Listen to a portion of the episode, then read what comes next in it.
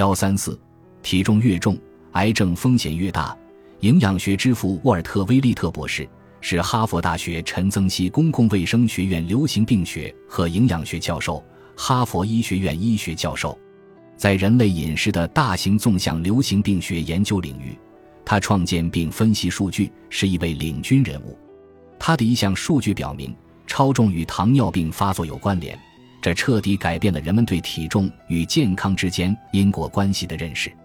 美国疾病预防与控制中心二零一七年七月发布的一项研究表明，糖尿病现已影响一亿多美国成年人。威利特说：“美国人的饮食方式是否正确，是区分健康还是生病的分界线。”突破了体重与糖尿病联系的研究后，威利特与其他哈佛研究人员一起，致力于研究超重如何影响其他疾病，包括癌症。事实上，现在很多专家都认为，久坐加上超重对于健康的危害甚于吸烟。肥胖对健康的危害包括脑卒中、高血压、二型糖尿病、骨骼和关节问题、呼吸和睡眠障碍、代谢综合征、社会和情感问题以及多种类型的癌症。分析全球无数超重或肥胖人员的海量评估数据后，研究人员做出了合理的推断。与肥胖或超重有关联的癌症达十几种之多，着实让人惊讶。试举数例，以说明超重影响患癌风险的程度：乳腺癌，超重的绝经后女性罹患风险增加百分之二十至百分之四十；结直肠癌，超重人群罹患风险增加百分之三十，且超重男性的风险略高于超重女性；子宫内膜癌。超重女性罹患风险增加二到四倍，而极度肥胖的女性则增加七倍。使用激素疗法缓解更年期症状的超重女性风险甚至更高。肝癌，超重人群罹患风险是体重正常人的两倍。与结直肠癌一样，男性风险略高于女性。胰腺癌，超重人群的发病率增加一点五倍。多发性骨髓瘤。超重人群的风险会增加百分之十到百分之二十，肥胖导致癌症死亡率更高。这些最常见的癌症包括男性的前列腺癌、肾癌、结直肠癌、食道癌、胃癌、胰腺癌和肝癌；女性的结直肠癌、卵巢癌、乳腺癌、宫颈癌、肾癌、子宫内膜癌。即便是某些与肥胖联系不太明显的癌症，肥胖患者的死亡率仍然更高。例如，超重的绝经前乳腺癌患者死亡率增加百分之七十五。此外，肥胖的前列腺癌患者确诊后更易发展为更具侵袭性、更晚期的癌症。最新研究显示，超重或肥胖的人体内触发或抑制了多种机制和路径，它们为癌症的发展创造了机会，包括慢性炎症。肥胖的人往往患有慢性低度炎症。时间长久会破坏 DNA 并促进癌细胞的生长。雌激素过多，脂肪组织产生雌激素，使肌腺雌激素水平上升，增加乳腺癌、卵巢癌、子宫内膜癌和其他癌症的风险。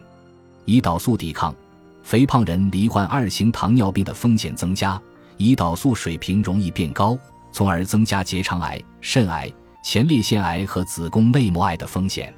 激素干扰。肥胖人群激素破坏的风险更大，这些激素通过改变细胞生长调节甚至细胞结构来促进癌细胞增殖，影响增殖信号和生长抑制剂。脂肪细胞释放脂肪因子，脂肪分泌的细胞信号蛋白可能刺激或抑制细胞生长。脂肪细胞也可能对肿瘤生长调节剂有直接或间接的影响。免疫反应降低。肥胖者会产生更多的应激激素，从而削弱我们对疾病的免疫反应。氧化应激增加，体内过多的脂肪会导致氧化剂和抗氧化剂失衡，阻止人体中和自由基或高活性氧副产物的有害作用。好在超重是可以改变的。有些患者知道，努力维持健康的体重，不仅有助于抵御疾病，还能重塑品质生活。他们瘦身后。上述所有危害因素均已显著减少。事实上，研究表明，去掉多余的体重是值得的。美国妇女健康倡议的一项数据表明，参与研究的女性在三年时间中减轻体重。此后十一年的随访调查发现，她们罹患子宫内膜癌的风险降低。体重减轻超过百分之五的女性，子宫内膜癌风险降低了百分之二十九。有意减肥的肥胖女性，子宫内膜癌发展的风险降低了百分之五十六。然而，体重增加就会走到另一面。年中体重增加超过十磅的女性，罹患子宫内膜癌的风险也随之增加。而且我们知道，肥胖也会影响我们的锻炼目标，使我们不太可能去锻炼。内拉是 Compile 项目的参与者。二零一七年春天，他在接受放疗的第一天便加入了我们的项目。最近，他被确诊为三期激素受体阳性癌症。手术切除了二十四个淋巴结。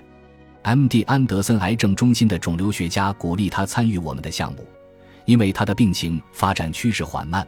如果他能改变生活方式，病情可能进一步减缓。他加入之初，对食物如何影响健康考虑的很少。他说：“我只关心热量，我一生都想减少热量，就想用这个方法减轻体重，但是一直没有效果。”他是教育学博士，对自己所受的教育颇为自豪，但他却惊讶地发现，不同食物对癌症有什么影响，自己知之甚少。例如，绿茶能减少心血管的生长，从而减少肿瘤生长和扩散；西兰花和卷心菜可以防止癌前细胞发展成肿瘤；浆果和黑巧克力可减缓肿瘤生长。知道了这些，他突然意识到，饮食方面。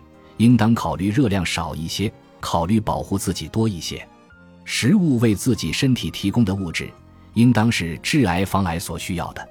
内拉说：“我现在吃很多蔬菜，也吃一些肉，但是没有鱼，没有奶酪，没有乳制品，没有糖，没有盐，没有油。你可能想象不到的是，我的饮食量大大增加了。现在他的体重减轻了。更重要的是。”这种新的饮食习惯让他和自己的身体能够积极互动。现在他感觉自己所吃的就是身体康复所需的食物。他解释道：“我现在和自己的身体协调一致，而不再是和身体抗争。我吃的都是土地里长的食物，不是工厂加工的，因为身体知道怎么和真正的全食打交道。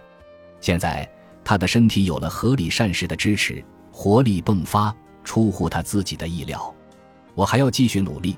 身体已经有了很大的变化。如果按照我以前的做法，不论我吃的热量有多少，臀部的脂肪不可能消失。现在这些脂肪没了。我现在还看到身体的肌肉百分比在上升，脂肪百分比在下降。我的身体好像在按照更健康的原则重新自我组建，真的很棒。像多罗西、加布卡纳勒以及许多其他人一样。内拉的饮食不再想着图省事，而是想着要健康，这是抗癌饮食的基础。